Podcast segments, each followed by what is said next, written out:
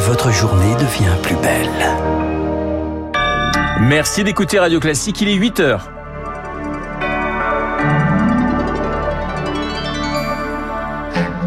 La matinale de Radio Classique avec Renaud Blanc. Un duel très attendu ce soir, la rencontre entre les Bleus et le Maroc, demi-finale de la Coupe du Monde. Un match d'ores et déjà historique, mais qui fait peur aux autorités. Une grande avancée dans le domaine nucléaire. Les États-Unis ont réussi une fusion plutôt qu'une fission.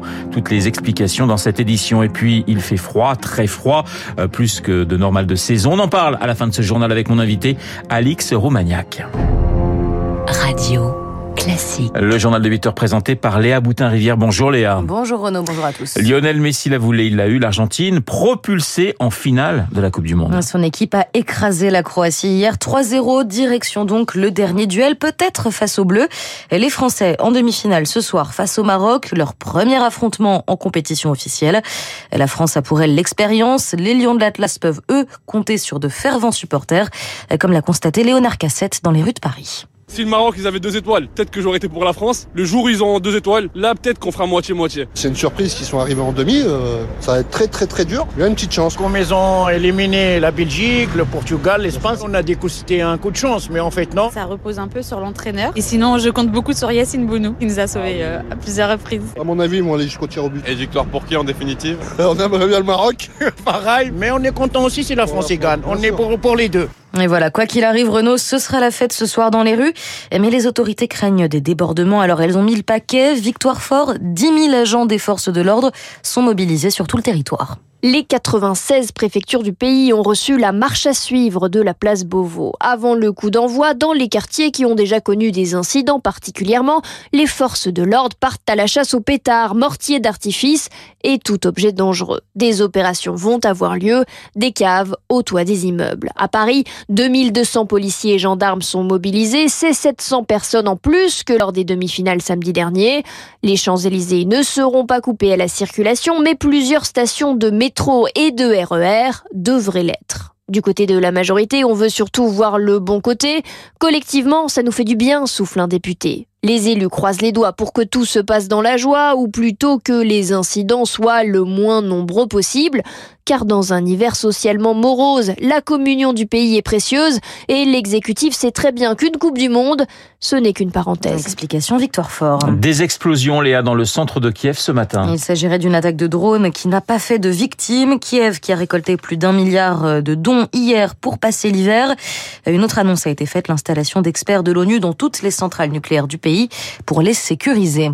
Justement, à ce sujet, aux États-Unis, des scientifiques sont parvenus à réaliser une fusion nucléaire, c'est-à-dire faire fusionner deux noyaux atomiques grâce à des faisceaux laser. C'est l'opposé de la fission qui fait tourner nos centrales. Une nouveauté censée réduire les risques d'accidents et la quantité de déchets. Mais il faudra encore attendre avant la mise en application, comme l'explique Éric Lefebvre, chef de projet au commissariat à l'énergie atomique. C'est la confirmation que le principe physique marche. Il faut maintenant améliorer les performances, il faut faire des développements technologiques si on veut que ça aboutisse à une solution industrielle productrice d'énergie. Dans une éventuelle centrale à fusion par laser, cette expérience qui a été faite par les Américains avec une cadence de une expérience par jour, ces petites explosions productrices d'énergie, il faudrait être capable de les reproduire plusieurs fois par seconde. Donc là, il y a vraiment d'immenses progrès à faire. Mais euh, il paraît quand même que l'horizon, plutôt que de 50 ans, il pourrait peut-être être de 25 ou 30 maintenant. Propos recueillis par Zoé Pallier. Vous en parliez pendant votre météo, Léa, cette vague de froid qui s'est abattue sur la France. 33 départements en alerte orange, neige et verglas dans la moitié nord, de la Bretagne à l'Alsace en passant par l'île de France. La préfecture invite les habitants à rester chez eux. La préfecture qui a par ailleurs déclenché le plan grand froid pour débloquer des places d'hébergement pour les sans-abri. Encore faut-il les identifier et créer du lien avec eux. Rémi Pfister, c'est l'objectif des maraudes d'Emmaüs Solidarité. Quartier nord de Paris, 17h, moins 1 degré, une cabane en tôle sur le trottoir. C'est la maison de Croquette, sans domicile fixe depuis 7 ans. Alicia, éducatrice spécialisée chez Emmaüs, le connaît bien. Tu veux des gants ou pas? Ouais, je veux pas de talent, parce que ce serait mal poli. Ah bah, pas de ça entre nous, franchement. Des hivers, Croquette en a connu beaucoup, un ennemi redouté qu'il a appris à combattre. Moi, j'arrive à me débrouiller avec peu. T'achètes une bouteille d'alcool à brûler à 3 euros, eh, tu te fais un chauffage, tu te fais de quoi manger. Mais le fait de savoir se débrouiller, des fois, bah, tu vois, sur les listes d'attente, tu descends. Nicolas d'Emmaüs parcourt Paris chaque jour à la rencontre de ces sédentaires de la rue. En période de grand froid, ce lien est plus que jamais nécessaire. L'accès au logement reste une priorité, mais se heurte à la lourdeur administrative. Ça prend parfois des années, mais on sait que l'hébergement c'est la base. Pris, ils sont pris dans plein de choses et ils vont pas vouloir faire leur démarche. Du coup, nous, on va les accompagner là-dessus. Et du coup, on est toujours force de proposition souvent. La rue, c'est beaucoup d'inertie aussi. Nicolas le sait, on ne sort pas de la rue du jour au lendemain. Et les quelques centaines de lits ouverts dans Paris durant l'hiver ne changeront pas grand-chose. Dans la capitale aujourd'hui, 2800 personnes sont sans abri, et cela 365 jours par an. Un reportage signé Rémi Pfister. 8h06 sur Radio Classique. Le froid donc, Léa, ce matin, la prudence et la vigilance sont de rigueur. Pour l'instant, les chutes de neige sont légères, mais vu les températures, les routes pourraient devenir très verglaçantes dans le nord du pays. La question, Renaud, c'est de savoir combien de temps cet épisode peut durer. Bonjour Alix Roumaniac. Oui, bonjour. Vous êtes le président de Predic Service, vous travaillez avec Météo France et vous êtes spécialisé dans la gestion des risques climatiques. La question donc Léa l'a posée, ce froid, ce verglas vont durer combien de temps? Alors, ce qui se passe, en fait, c'est une, une, poche, une poche d'air froid qui est, qui est descendue euh, du, du, nord de l'Europe hein, depuis euh, le week-end dernier, et avec euh, le, conflit des, des, masses humides qui viennent d'Atlantique en ce moment, ça, effectivement, il y a des chutes de neige qui concernent, en gros, de la Bretagne, du nord du, du bassin parisien jusqu'à l'est de la France. Toute la journée, on va avoir ces passages rentrant de l'Atlantique qui provoquent des, des, petites chutes de neige sur le nord de l'île de France la Bretagne, à Normandie, jusqu'à l'est de la France. Et ce système va jouer, d'après nos collègues de Météo France, toute la journée. Et ensuite, on devrait avoir une accalmie. Le système va donner des pluies dans le sud-est et de la neige dans les Alpes dans la journée de demain. On va avoir du froid qui va persister sur la France jusqu'à ce week-end. Et ce n'est que fin de week-end et début de semaine prochaine qu'on aura un air plus doux qui va, qui va remonter sur le pays. Voilà, le froid jusqu'à jusqu'au week-end prochain. Le conseil, c'est d'éviter les, les, déplacements, de privilégier les, les transports en commun.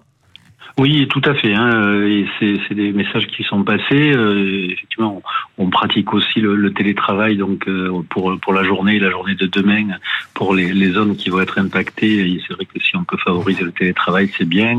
Être vraiment très prudent sur les routes parce que c'est surtout euh, ça le problème. Hein. C'est avec euh, température froide, avec les précipitations, les routes risquent d'être dangereuses. Euh, on a ce soir euh, peut-être un petit peu d'activité extérieure de toute manière, donc c'est de la prudence dans la soirée pour éviter que qu'une soirée joyeuse puisse se terminer en accident. Merci beaucoup Alix Romagnac. Je rappelle que vous êtes le président de Prédic Service et que vous travaillez avec Météo France. Merci Léa Boutin pour ce journal. Léa Boutin Rivière, pardonnez-moi. Bah oui, mais oui, j'avais mangé la moitié de votre nom.